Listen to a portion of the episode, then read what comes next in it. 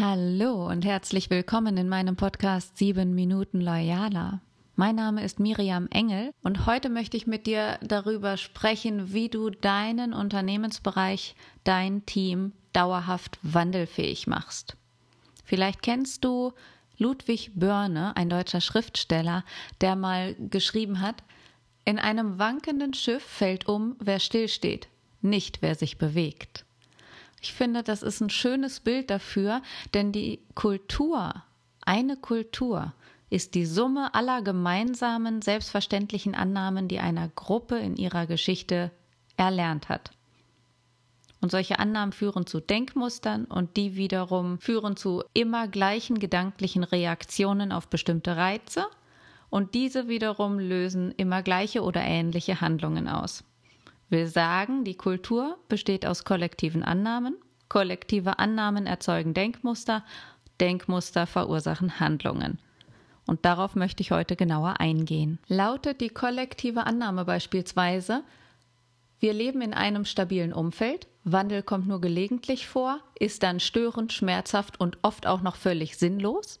Könnte zu dem Denkmuster führen, oh nein, nicht schon wieder, muss das sein? Warum gerade wir? Und die Handlung, die daraus resultiert, oder vielleicht resultiert auch gar keine Handlung daraus, denn die Konsequenz ist keine Begeisterung, keine Energie, keine Übernahme von Verantwortung, Dienst nach Vorschrift oder sogar Widerstand.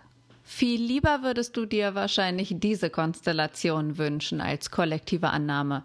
Wir leben in einer Zeit des Wandels. Stabilität ist die Ausnahme. Jede Veränderung bietet Chancen und wer den Wandel initiiert, ist der Konkurrenz voraus.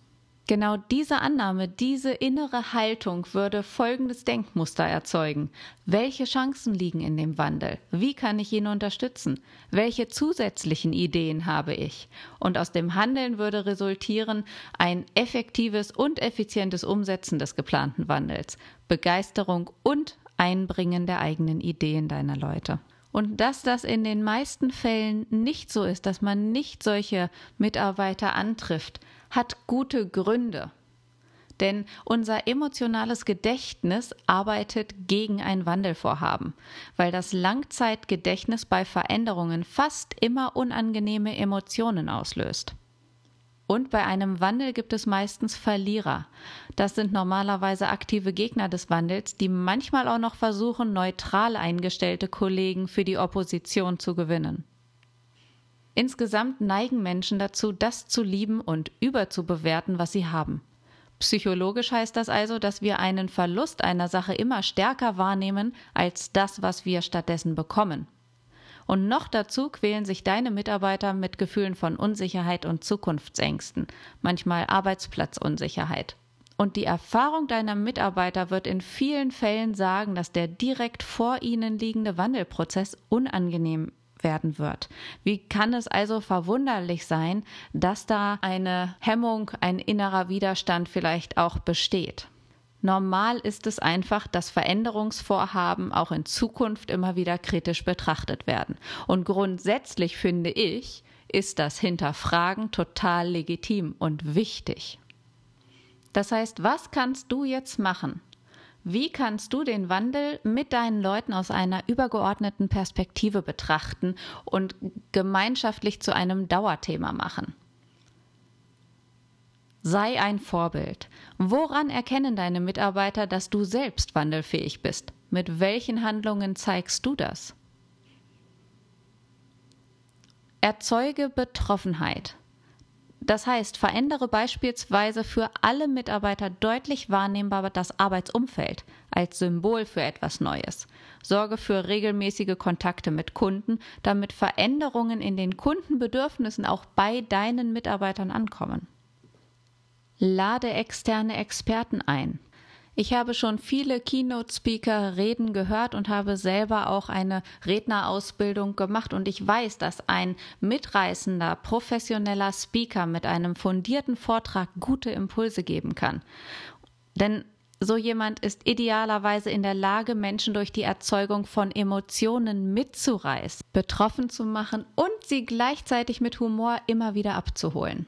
Beziehe deine Mitarbeiter ein. Mach du deinen Mitarbeitern abwechselnd und monatsweise zu Change- und Zukunftsbeauftragten. Die jeweilige Person soll sich dazu was Kreatives einfallen lassen. Nutze zum Beispiel auch ein Infobrett. Ja, da kannst du Informationen aushängen über die Entwicklungen und das Umfeld deines Unternehmens, Fotos neuer Produkte, neuer Kunden, interessante Artikel und Grafiken.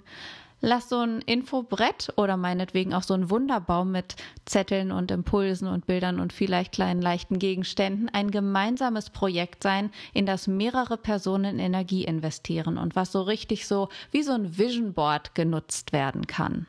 Prüfe in deinem Teamalltag, wie du für positive Erfahrungen mit Wandel sorgen kannst. Sag, wofür du stehst und stehe zu dem, was du sagst. Sei ein Vorbild für deine Mitarbeiter, indem du das neue gewünschte Verhalten konsequent vorlebst. Kommuniziere im Wandel klar und deutlich. Und gestalte den gesamten Veränderungsprozess so fair und transparent, wie es irgendwie möglich ist. Nimm deine Mitarbeiter ernst und hör ihnen wirklich aufrichtig gut zu. Und lass die Emotionen deiner Mitarbeiter zu und zeige ihnen, dass du selber auch Emotionen hast, dass du auch ein ganzer Mensch bist und auch oft innere, naja, innerlich vielleicht auch mal hin und her gerissen bist. Diese Offenheit darf es geben. Binde deine Mitarbeiter in die Umsetzungsentscheidungen ein, wo immer das möglich ist. Und sorge dafür, dass deine Mitarbeiter bei Veränderungen die Gewinner sind. Und wenn es sich noch nicht genug dafür anfühlt, wie können sich deine Mitarbeiter, dein Team noch stärker als Gewinner fühlen. Hin und wieder ist es das wert, das ganze Team für diese Veränderungsbereitschaft zu belohnen. Vielleicht kannst du dir was Besonderes einfallen lassen, einmal als Event oder auch als digitale Gesamtveranstaltung mit Überraschungspäckchen, die vorher zugestellt werden oder so. Der Fantasie sind keine Grenzen gesetzt, aber damit zeigst du, du verkörperst, dass du den Wandel willst, du machst was anderes, das bei deinen Mitarbeitern ankommt und so ziehst du sie da mit wenn du kontinuierlich selbst bei der Stange bleibst. Ich hoffe, dass ich dir schöne Impulse für die kommende Woche mitgeben konnte. Ich würde mich sehr, sehr freuen, wenn du mir fünf Sterne bei iTunes bzw. bei Apple Podcasts hinterlässt. Und ich freue mich natürlich, wenn du meinen Podcast sieben Minuten loyaler auch an dein Team, an deine Partner, Geschäftsführer weiterempfiehlst. Und natürlich freue ich mich umso mehr, wenn du bald wieder reinhörst. Lass es dir gut gehen.